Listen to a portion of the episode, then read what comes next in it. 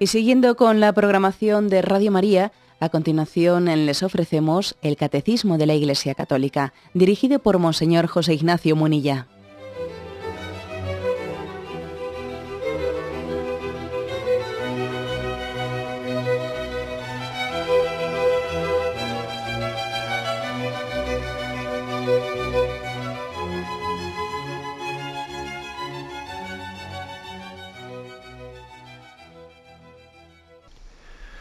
Cordial saludo a todos los oyentes de Radio María.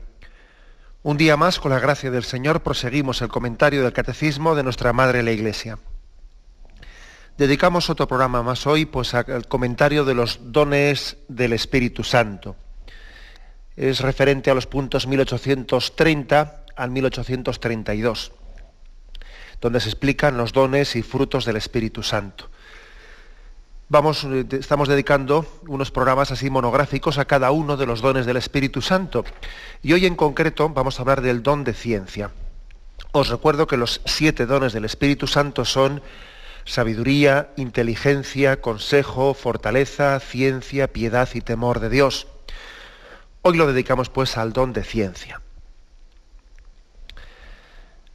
Damos un pequeño adelanto sobre la definición del don de ciencia, aunque después lo explicaremos con, más detenimiento, pero el don de ciencia produce, es un don del Espíritu Santo que produce en nosotros una lucidez sobrenatural, eh, sobrenatural para ver las cosas del mundo según Dios. Es indudable que, si os acordáis, nosotros partíamos de que, de que eh, Jesucristo, es el que posee en plenitud los dones del Espíritu Santo. Acordaros de aquel texto, Lucas 4, 18, en el que Jesús entrando en la sinagoga encontró el, volumen del profeta Isaías, desenrollando aquel libro del profeta Isaías, encontró un pasaje donde estaba escrito, el Espíritu del Señor está sobre mí, porque Él me ha ungido para anunciar a los pobres la buena, la buena nueva. Es decir, Jesucristo es el ungido por el Espíritu Santo. Él tiene la plenitud de los dones del Espíritu Santo. Nosotros, los cristianos, los que hemos sido por el bautismo injertados en Jesucristo, participamos de esa unción que Él tiene del Espíritu Santo. Si Él tiene los dones del Espíritu Santo en plenitud, nosotros también queremos ser, queremos participar de ello queremos por gracia, ¿no? pues recibir de, esa unción que el Espíritu Santo realizó en Jesucristo. Bueno, pues vamos a ver cómo uno recurre a la Sagrada Escritura y ve cómo allí pues, eh, a Jesús se le ve en, distintos momentos de su vida pues perfectamente ungido por el Espíritu Santo. El don de ciencia, del cual hoy queremos hablar, el don de ciencia le asistía a Jesucristo. Por ejemplo, Jesús tiene un conocimiento, tiene una ciencia especial, ¿no? Conoce a los hombres en el secreto de sus almas. Les conoce por dentro. Tiene un don de ciencia. ¿eh? Vuelvo, a, ¿eh? eh, a, recordaros que el don de ciencia es un ver las cosas según Dios. Ver las cosas del mundo, pero desde los ojos de Dios. Bueno, pues fijaros como, por ejemplo, en Juan capítulo primero, versículo 47. Vio Jesús que se acercaba Natanael y dijo de él, ahí tenéis una israelita de verdad, en quien no hay engaño. Natanael se sorprende, ¿no? Dice, ¿de qué me conoces? Le respondió Jesús, antes de que Felipe te llamara, cuando estabas debajo de la higuera, te vi. Es decir, existe, tiene un conocimiento interno de este hombre de humanamente no le conocía de nada, ¿no? Y sin embargo le conocía desde siempre. ¿eh? Tiene ese don de ciencia. o por ejemplo, Lucas 5, versículos 21-22. Los escribas y fariseos empezaron a pensar, ¿quién es este que dice blasfemias? ¿Quién puede perdonar pecados sino solo Dios? Y luego dice, conociendo Jesús sus pensamientos, les dijo, ¿qué estáis pensando en vuestros corazones? Que es más fácil decir, tus pecados están perdonados, pero aquí lo que nos interesa es cómo Jesús conocía sus pensamientos. Jesús estaba plenamente asistido por el don de ciencia. Incluso él, eh, él hizo mm, previó, él previó ¿no? muchos acontecimientos que iban a suceder, sucesos futuros, ¿no? Pues que él los, predijo, su muerte, resurrección, su ascensión, la devastación del templo. Jesús, por lo tanto, estaba asistido por el don de ciencia. Y hay que decir que también el hombre nuevo, también el cristiano, a su nivel, como una participación, ¿eh? una pequeña participación, pero real y verdadera participación, ¿no? de ese don de ciencia que tuvo Jesucristo, también el cristiano está iluminado por el Espíritu Santo con el don de ciencia. Conoce profundamente las realidades temporales y las ve con lucidez sobrenatural, pues las mira con los ojos de Cristo. Las mira con los ojos de Cristo. Hay, un texto que es digno de meditar, que es 1 Corintios capítulo 2, versículos del 14 al 16. Fijaros lo que dice aquí. El hombre, naturalmente, no capta las cosas del Espíritu de Dios. Son necedad para él. Y no las puede conocer, pues sólo espiritualmente pueden ser juzgadas. En cambio, el hombre de espíritu lo juzga todo y a él nadie puede juzgarle, porque ¿quién conoció la mente del Señor para instruirle? Pero nosotros tenemos la mente de Cristo. Es curioso, ¿no? Que San Pablo dice, hemos recibido la gracia de tener la mente de Cristo, de tener el don de conocer las cosas con su mirada, juzgar las cosas sobrenaturalmente y no meramente con una, capacidad natural de conocer las cosas. ¿no? Nosotros tenemos la mente de Cristo. El cristiano, pues, que está asistido por el don de ciencia, conoce las cosas desde esa perspectiva. Por el don de ciencia descubrimos, por una parte, la hermosura del mundo visible. Pues la maravilla, de la, la maravilla y la dignidad tan grande de la creación, que es un reflejo de Dios, un reflejo de la grandeza de Dios, y al mismo tiempo un, un anticipo de la, de la gloria que vamos a ver en el cielo. Este mundo es como un pequeño espejo de lo que está por llegar, ¿no? Por una parte, pues descubrimos a, la luz del don de ciencia la hermosura de este mundo y al mismo tiempo descubrimos su vanidad. Es decir, que este mundo es transitorio, que es pasajero, que es efímero, que se lo lleva el viento, ¿no? O sea, que es decir, que, que este mundo es transitorio. Y entonces el don de ciencia nos permite tener como estas dos caras de la moneda. Por una parte, uno valora este mundo a la luz de Dios pues, de una manera muy superior a la que la puede valorar alguien que no tiene ese don de ciencia o la virtud de la fe, lo valora a un nivel muy superior, pero al mismo tiempo también, es la otra cara de la moneda, pues se da cuenta que este mundo es vano, que, es transitorio, que comparando con, con lo que es el encuentro con Dios, pues sería vano y absurdo poner aquí y apegarnos a este mundo y poner en él nuestras esperanzas, que esto es transitorio. Las dos cosas pueden parecer contradictorias y no lo son. Son las dos caras de la misma moneda. Por ejemplo, hay, textos en los que se nos subraya mucho que este mundo es vano, que es transitorio. ¿no? Primera Corintios 7, 29. Os digo pues, hermanos, que el tiempo es, corto. Pasa la apariencia este, de este mundo. El que tenga viva como si no tuviese, el que posee como si no poseyese, etc. Este mundo es transitorio. Segunda Corintios 4, 18. Nosotros no ponemos los ojos en las cosas visibles, sino en las invisibles. Eh, las visibles son temporales, las invisibles son eternas. ¿eh? Dicho esto, también hay que hacer un, un pequeño matiz, que es el siguiente. Em, pensando de esta manera, pensando de esta manera, nosotros no estamos eh, despreciando las criaturas, el mundo visible. Si se nos permite un matiz, habría que decir, nosotros no las despreciamos, en todo caso las menospreciamos. ¿Qué quiero decir con esto? Que, las, que cuando digo las menospreciamos, quiere decir que las, hombre, las apreciamos menos que a Dios. pero no las despreciamos. Decir desprecio es, no, encuentro en ello nada, nada que agradecer. Y eso un cristiano nunca debe de despreciar. Pero decir menosprecio quiere decir, hombre, las aprecio menos que a Dios. No voy a atarme, no voy a poner mi corazón en las cosas de este mundo de una manera absurda y ridícula, cuando resulta que luego, resulta que luego, pues eh, estoy amando a la criatura o apegándome a la criatura de una manera que, eso después me quita, me quita eh, tener el corazón libre y plenamente dispuesto para amar a Dios. Nosotros no despreciamos las criaturas. En todo caso, subordinamos el aprecio de las criaturas al amor a Dios con, con, todo el corazón y con todo el alma, ¿no? Por ejemplo, dice Filipenses 3, versículo del 7 al 8, ¿no?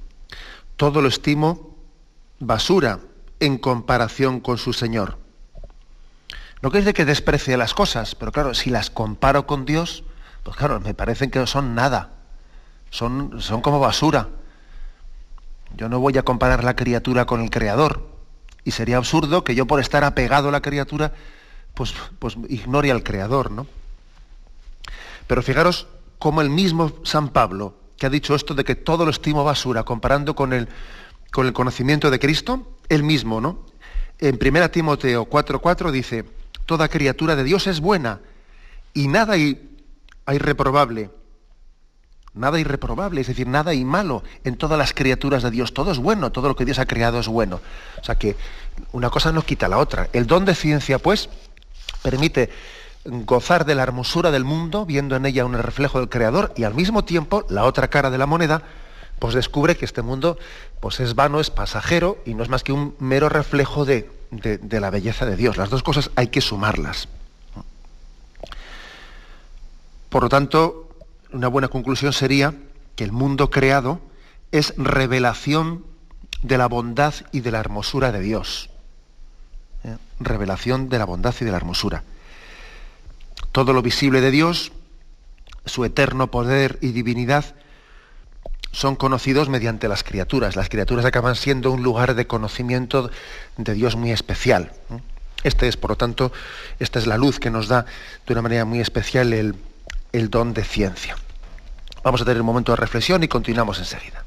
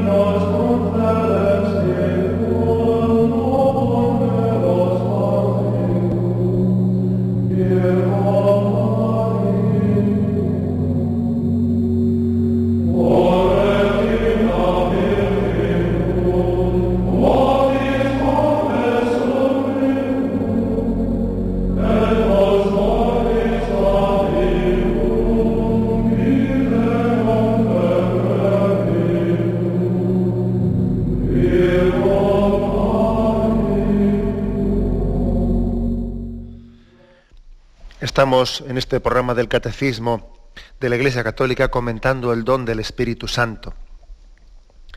Santo Tomás de Aquino da una definición en la Suma Teológica de este don en los siguientes términos. El don de ciencia es un hábito sobrenatural infundido por Dios en el entendimiento del hombre, para que por obra del Espíritu Santo juzgue rectamente con lucidez sobrehumana, sobrenatural, acerca de las cosas creadas, refiriéndolas siempre a su fin sobrenatural. O sea, un don especial que se infunde en el entendimiento para juzgar todas las cosas creadas en referencia a su fin sobrenatural. Por lo tanto, el don de ciencia perfecciona la virtud de la fe ¿eh? en la consideración del mundo visible. ¿Os acordáis como aquí hemos venido insistiendo que siempre los dones de Dios perfeccionan las virtudes? ¿Mm? Perfeccionan las virtudes. Bueno, pues y, hay dones que son correlativos a virtudes concretas, ¿no? Pues por ejemplo, pues decíamos que el don de consejo perfecciona la virtud de la prudencia. Bien, pues el don de ciencia perfecciona, lleva a su cumbre la virtud de la fe. Eh, la fe es vivida pues, eh, al modo humano, viendo una gracia de Dios para poder ver el mundo a la, luz del Señor, pero como virtud. Pero sin embargo el don de ciencia es el mismo Espíritu Santo el que toma las riendas ¿no? y perfecciona la fe, llevándola a su plenitud. Nos da como un luminoso, una gran luminosidad para para conocer el mundo al modo divino. Porque también hay que conocer el mundo visible, no solo los artículos del credo. También hay que conocer el mundo visible a la luz de Dios. Y eso eh, también la, fe ilumina, pero a nivel de don, el don de ciencia nos permite conocer el mundo visible al modo divino. Bueno, pues esta sería una, una definición. Insisto, repito, pues es una gracia infundida en el entendimiento para juzgar rectamente, con, lucidez eh, sobrenatural, acerca de las cosas creadas, del mundo creado, refiriéndola siempre al fin sobrenatural. A uno igual le puede llamar la atención que, se, que este don se llame así, ciencia. Porque nosotros la palabra ciencia la aplicamos a otra cosa, ¿no? Por ejemplo, la aplicamos a las ciencias naturales. Ciencias naturales son aquellas que, a la luz de la razón, conocen las causas naturales, ¿no? Una ciencia experimental, eh, pues, eh, o una ciencia natural a, nivel de la razón o a nivel incluso de la, de la experimentación, es capaz de, buscar las causas de las cosas. ¿eh? Bien, no es esta la aplicación. Ni siquiera tampoco la aplicación que hacemos cuando hablamos de ciencia teológica, porque la ciencia teológica es aquella que discurre discurre, o utiliza la razón para discurrir de las cosas de la fe, de las cosas de Dios. No es este el caso. ¿eh?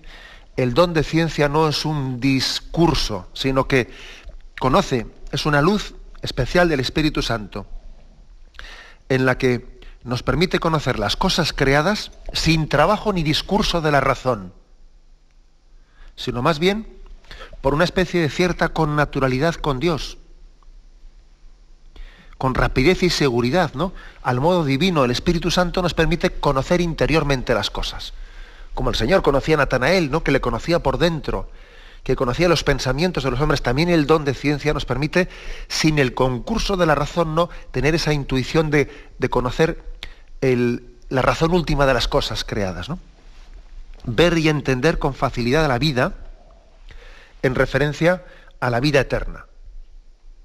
Tener esa, esa intuición de ver las cosas creadas en referencia a la vida eterna. El don de ciencia trae consigo dos efectos que son complementarios. Por una parte, pues nos hace entender que la vida presente pues, em, es, eh, es, una ocasión de gracia especial. O sea, la, la vida presente tiene una dignidad muy grande una dignidad muy grande, pues las criaturas se convierten como en ventanas abiertas a la contemplación de Dios. Y todos los acontecimientos de esta vida, eh, que pues, nos pueden parecer tontos, eh, triviales, rutinarios, eh, sin embargo, en ellos está teniendo lugar el escenario, el escenario de la salvación eterna, cualquier cosita, ¿no? Cualquier que hacer que tengamos que hacer esta mañana, pues eh, una tarea, una cosa que nos quede por ahí pendiente, ¿no? El don de ciencia nos permite ver que esas pequeñas, mm, esas pequeñeces ¿no? de nuestra vida nos están, eh, nos están produciendo efectos eternos, es decir, nos están preparando para la vida eterna. O sea que el don de ciencia te hace valorar mucho esta vida. Tiene una dignidad muy grande esta vida porque es el escenario de, que nos introduce en la vida eterna. Es el prólogo de la vida eterna. Luego esta vida hay que estimarla mucho y tomársela muy en serio. Porque las opciones que hagamos en esta vida ¿no? nos están preparando la vida eterna. Esta vida es el prólogo de la vida eterna. Es verdad que esto es pasajero, es verdad, pero, pero tiene un gran valor. Nada de lo que ocurre en esta vida ¿no? es insignificante. Es insignificante. Todo ello nos está preparando ¿no? para la disposición de los valores, de los valores eternos que Dios quiere ofrecernos. ¿no? O sea, eso es por una parte el don de ciencia, le lleva a uno a valorar mucho ¿no? esta vida. Y por, otro lado, ¿no? como decíamos antes, el don de ciencia también muestra la vanidad de todas las criaturas y de todas las vicisitudes temporales, es decir, que muchas cosas que en esta vida nos quitan la paz, que nos hacen pasar muy mal, pues a la luz de esa, a la luz de esa, de ese don de ciencia, uno dice, yo no voy a sufrir por esto. ¿eh? Me está quitando la paz una cosa que, que, no va a ningún lado. Lo que me tiene que preocupar y preparar, vamos, lo que me tiene que estar verdaderamente ocupándome es cómo, hasta qué punto este acontecimiento me está preparando para tener el corazón más libre y más dispuesto para recibir los dones de Dios. Pero no que las criaturas, ¿no? y que su posesión o, su pérdida, que he perdido pues, bienes temporales o lo que fuera, no me estén quitando la paz. ¿Qué son ¿no? las vicisitudes, las, por las situaciones mm, tan temporales o transitorias, no comparando con la plenitud de Dios? O sea que el don de ciencia, que perfecciona la fe, ¿no? Pues nos libera de muchas fascinaciones con que el mundo engaña, ¿no? Nos puede engañar en esta vida, muchas fascinaciones que nos tienen como nubilados. El hombre está fascinado, fascinado por este mundo que ejerce sobre él pues una, un poder de, de atracción que casi parece que le hipnotiza. ¿no? Hay un texto, un texto de Apocalipsis 13, versículo 3, que es impresionante, ¿no? Dice, toda la tierra seguía maravillada a la bestia. A la bestia como el maligno, como esa capacidad que tiene eh, el mundo de atracción y de, bueno, pues de estarnos absorbiendo, apartándonos nuestra, nuestro corazón y nuestra atención de tenerlo puesto en Dios, ¿no? Y dice, toda la tierra seguía maravillada a la bestia. Es que es curioso, este mundo puede tener un influjo, ¿no? De atracción que nos está secuestrando la atención. Nos secuestra la atención y nos la está quitando del autor de la vida y de nuestro Padre que nos ama, ¿no? Y el mundo tiene una capacidad de seducción muy grande. Toda la tierra seguía maravillada la bestia. Apocalipsis 13.3. ¿Qué actualidad tiene ese texto, no? ¿Qué actualidad? Dice, ¿hasta qué punto podemos hoy estar ahí secuestrados o maravillados? ¿no? a veces pues, se encuentra con personas que están totalmente maravilladas. ¿Has visto esto? Oye, pues fíjate tú, me han traído aquí un multimedia, pues un no sé qué, un aparato que resulta que puede hacer todo, y tiene a la vez un GPS, y tiene un controlador de no sé qué, y tiene nuestro... Y, por, y, te puedes encontrar corazones humanos totalmente fascinados ¿no? y entregados a determinadas pues, Sí, también lo son, ¿no? Determinadas también maravillas de la técnica o de la creación hasta el punto de secuestrarles, de seducirles el corazón y robarles su atención, ¿no? Del don de Dios.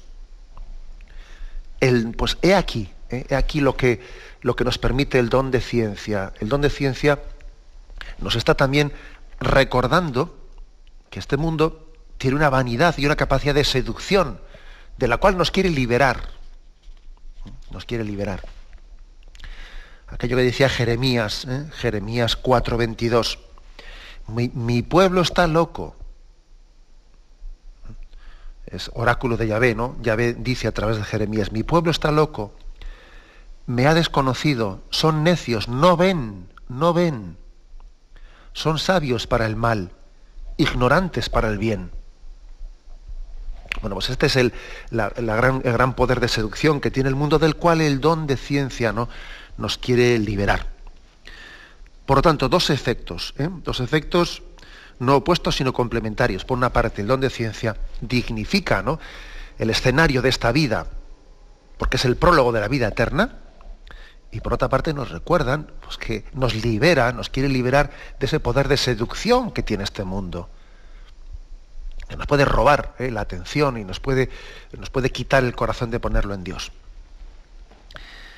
Nos enseña la verdad del mundo, por lo tanto, liberándonos de la mentira del mundo.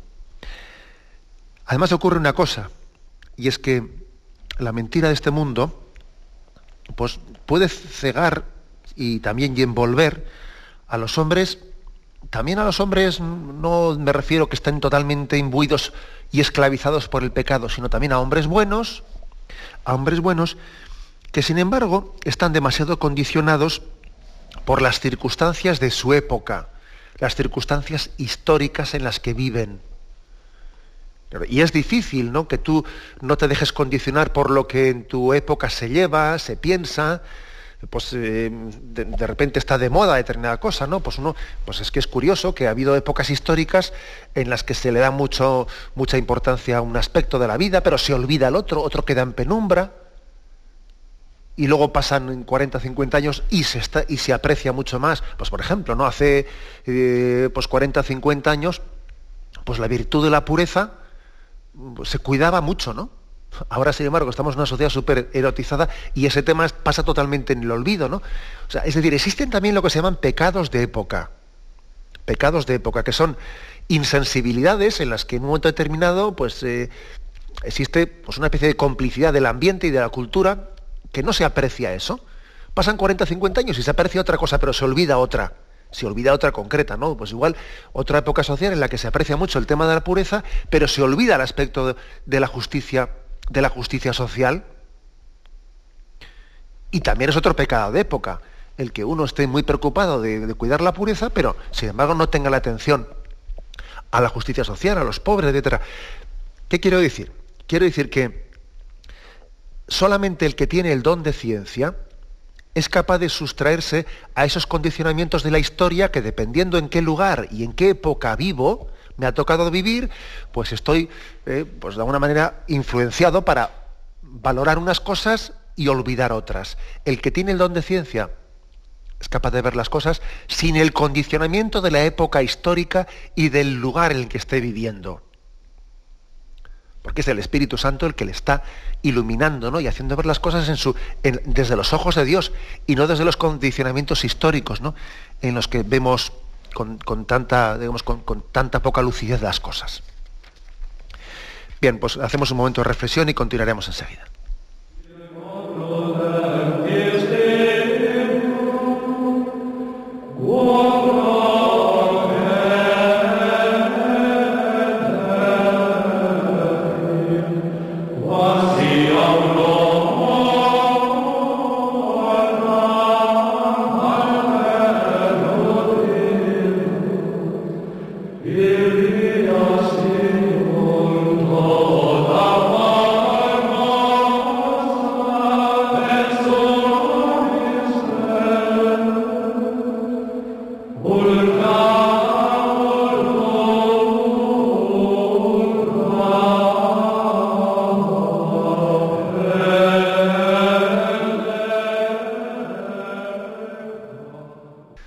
Estamos comentando en este programa del Catecismo de la Iglesia Católica, estamos hoy comentando uno de los siete dones del Espíritu Santo, el don de, ciencia.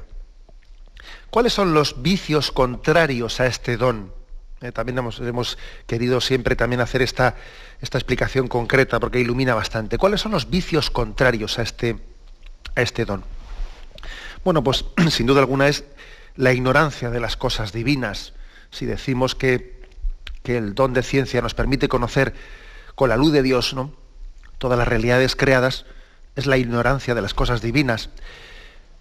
Por una parte, esa ignorancia puede, vamos, podemos ser presas de la ignorancia porque ocupemos nuestro espíritu en cosas vanas o curiosas. ¿eh? El que alguien esté siempre pues, ocupando su, su entendimiento en tonterías, en banalidades, ¿no? Pues eso, eso es un vicio contrario, porque en vez de ver las cosas con esa luz, eh, con la luz de Dios, pues uno está únicamente pues enterándose de cotilleos, de bobaditas, y, esa tendencia tan grande que existe ¿no? en nuestra sociedad al cotilleo, a los comentarios de, cosas frívolas, a las frivolidades, ¿no? Pues es algo es un vicio contrario, claro. En vez de ver el mundo desde, desde esa luz de Dios, desde lo que es importante para Dios, ¿no? Pues es desparramarse y, estar gastando fuerzas en tonterías, en curiosidades, en banalidades. Oye, ¿te has enterado que fulanito lo ha dicho al otro y tal? Eh, eso es lo contrario, es el vicio opuesto al don de ciencia. O también otro, otro vicio contrario es el de la presunción. Presunción, el que uno confíe mucho en, en lo que él puede conocer a nivel natural. Confía demasiado en su propia ciencia humana pero es que ah, con la ciencia humana tenemos un grado limitado de conocimiento de la realidad. Por ejemplo, esa, esa tendencia que tenemos a juzgar al prójimo según, ¿no? según nuestros criterios. Bueno, todo juicio que hagamos del prójimo tiene que ser eh, siempre eh, muy relativo. Yo conozco una pequeña parte de esa persona, seguro que hay muchos aspectos que para mí son, permanecen desconocidos. El juicio que yo hago de acontecimientos y de cosas está muy limitado, ¿no? O sea, yo no puedo ser un presuntuoso que me pienso que tengo la capacidad de conocer eh, y hacer un juicio de la realidad. Pues no. No, el conocimiento natural es limitado. Por eso el don de ciencia, ¿no? Es únicamente él el que puede permitir al hombre participar del conocimiento de Dios, ¿no? De cómo Dios conoce la realidad, ¿no? Bueno, pues mm, estos serían como los vicios contrarios, ¿no? A este don de ciencia, la ignorancia, ¿no? De, el, no poseer eh, esa, luz divina para conocer las cosas. Bien sea porque uno está desgastando, ¿no? Eh, pues su tiempo y sus capacidades en el conocimiento vano de las cosas, en la banalidad de la vida, o bien sea por esa presunción que he dicho de que uno se piensa que puede conocer las cosas únicamente a un nivel natural. ¿Qué medios existen para fomentar, eh, para fomentar este don? ¿De qué maneras concretas no podemos fomentarlo? Bueno, como siempre decimos, por la oración, porque uno tiene que pedir los dones a Dios. Pedid y se os dará, llamad y se os abrirá. Pues sí, es decir, solamente el que pide con fe se dispone a recibir. ¿Por qué tenemos que pedir? Porque así, al pedir, vamos creciendo en hambre y en sed de los dones de Dios. Y cuanto más los pida, más conciencia voy tomando de que Dios me lo quiere dar y que yo me tengo que disponer a recibirlo.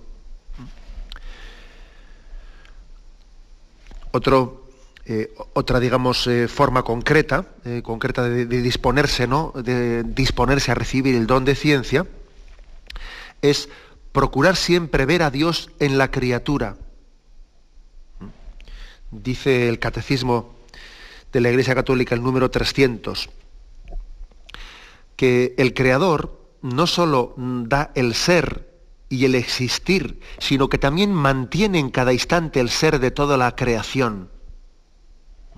Por lo tanto, nosotros tenemos que ver a Dios siempre en la criatura. Dios siempre está sosteniendo la creación.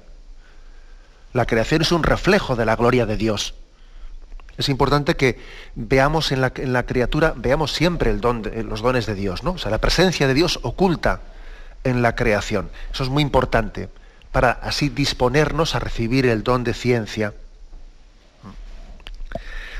Otro consejo concreto de cómo disponernos ¿no? a recibir los dones de Dios. Pensar, hablar y obrar con libertad respecto al mundo. O sea, no estar esclavizados por el mundo. Sabiendo además que, que el hombre tiene que ser libre frente, bueno, pues, pues frente a las esclavitudes del mundo. El mundo, de alguna manera, tiene una visión de las cosas que no es la visión de Dios. ¿eh? Acordaros de que como aquí hemos insistido en, esa, en ese reproche del Señor a Pedro, tú piensas como los hombres, no piensas como Dios.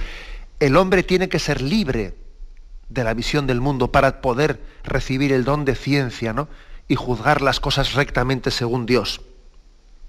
Y para eso tiene que tener el don de fortaleza, ser libre del mundo libre de lo que los demás piensen de él. O sea, no acomplejarse por verse distinto a los demás. Como todos lo ven de esa manera, yo ya me quedo acomplejado porque yo, no, es que es muy importante que el hombre sea libre de lo que piensen los demás y de cómo los demás juzgan y valoran el mundo. Eh, aquel que tiene don de ciencia siempre será distinto. Y mucha gente le verá como el rarito, le verá como alguien, claro. Y se puede, y, si no tiene ese don, se puede acomplejar, si no tiene el don, el don de fortaleza, ¿no? Porque también hay que tener fortaleza para poder tener el don de ciencia y ver el mundo distinto a como lo ven los demás. ¿eh? Juzgarlo bajo otra perspectiva, ¿no? No cayendo en esa esclavitud. Otro, eh, otro consejo ¿no? concreto de cómo disponernos a recibir el don de ciencia. Ver en todo la mano de Dios providente. En todo lo que ocurre, ¿no? Es decir, leer en el libro de la vida. La vida es como un, un gran libro, ¿no? Un gran libro en el que vemos que todo lo que ocurre, eh, todo forma parte de una providencia de Dios, ¿no?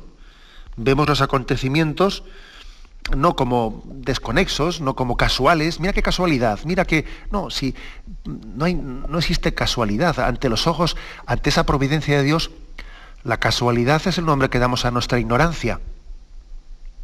Como, como algunas veces hemos recordado, no existe casualidad, sino causalidad, en el sentido de que Dios es capaz de integrar todo lo que ocurre en su providencia divina en todo lo que ha sucedido, en todo lo que sucede o en todo lo que sucederá, ¿no? Somos capaces ¿no? de, ver la mano de Dios que conduce nuestra historia. Eso es tener don de ciencia. Ver que en todo lo que está aconteciendo, ¿no? Hay, Dios está hablando también, Dios nos está, nos está guiando. Bueno, pues eso es otro, otro consejo concreto. Otro más, guardarse en fidelidad y humildad es decir, es el don de ciencia, Dios se lo da a los humildes. Se lo da a los humildes. Puede parecer esto, sí, así es. Dios no da este, este don a los que se sienten muy sabios, a los que confían en su ciencia propia. El Señor decía, eh, en un momento determinado, ahí el Señor se recoge en, esa, en ese don de oración Lucas 10:31. Y dice, yo te alabo Padre, Señor de cielo y tierra, porque has ocultado estas cosas a los sabios y entendidos y se las has revelado a los pequeños. Sí, Padre, tal ha sido tu beneplácito. Este don Él acostumbra a dárselo a los, a los humildes, no a los soberbios, no a los que se fían de sus propios juicios y saberes. Para empezar, el mismo Señor Jesucristo no era un hombre de cultura académica y sin embargo estaba lleno del don de ciencia. ¿De dónde saca este esta sabiduría? Ese conocimiento no es este el hijo del carpintero, dice el Evangelio. ¿De dónde saca esa ciencia? Pues claro que sí. El Señor, igual que él, ¿no? No siendo un hombre de ciencia académica, tuvo el don de ciencia. La ciencia del Espíritu Santo le iluminó y se quedaban perplejos, ¿no? De cómo el Señor allí en el templo también era capaz de interpretar la palabra, ¿no? Ver, ver, en el mundo, en todas las cosas. El Señor, cuando, cuando explica y expone sus parábolas, es capaz de ver, en, está viendo en la naturaleza, desde el grano de mostaza, desde, desde los rebaños, cualquier cosa le está evocando, está siendo una ocasión para explicar la ciencia divina, ¿no? El Señor está lleno de ciencia, de ciencia divina, y no, es, no tiene una ciencia académica, bueno, pues esto nos, enseña que este don de ciencia el Señor acostumbra a dárselo a los humildes, con preferencia se lo da a ellos, no, a los que se apoyan en el saber humano, en sus erudiciones, ¿no? Esa es, eh, por lo tanto, una buena forma de disponerse a recibir este don, pues bueno, pues es guardándose en humildad y en fidelidad.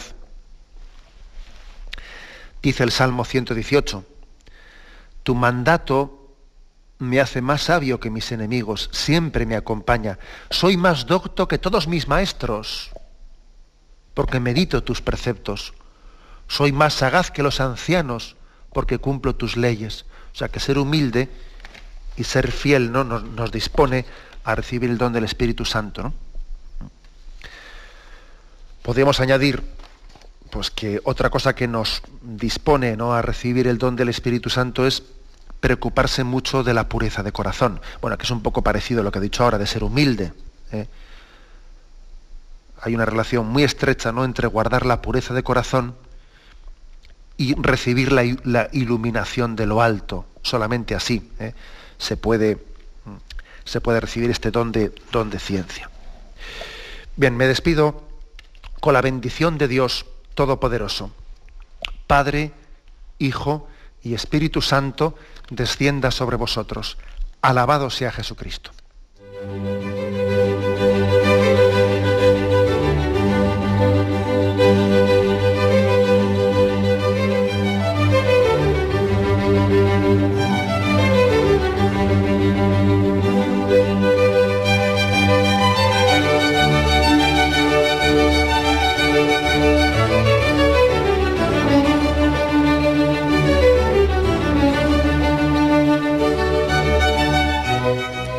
Podido escuchar en Radio María el Catecismo de la Iglesia Católica, dirigido por Monseñor José Ignacio Munilla.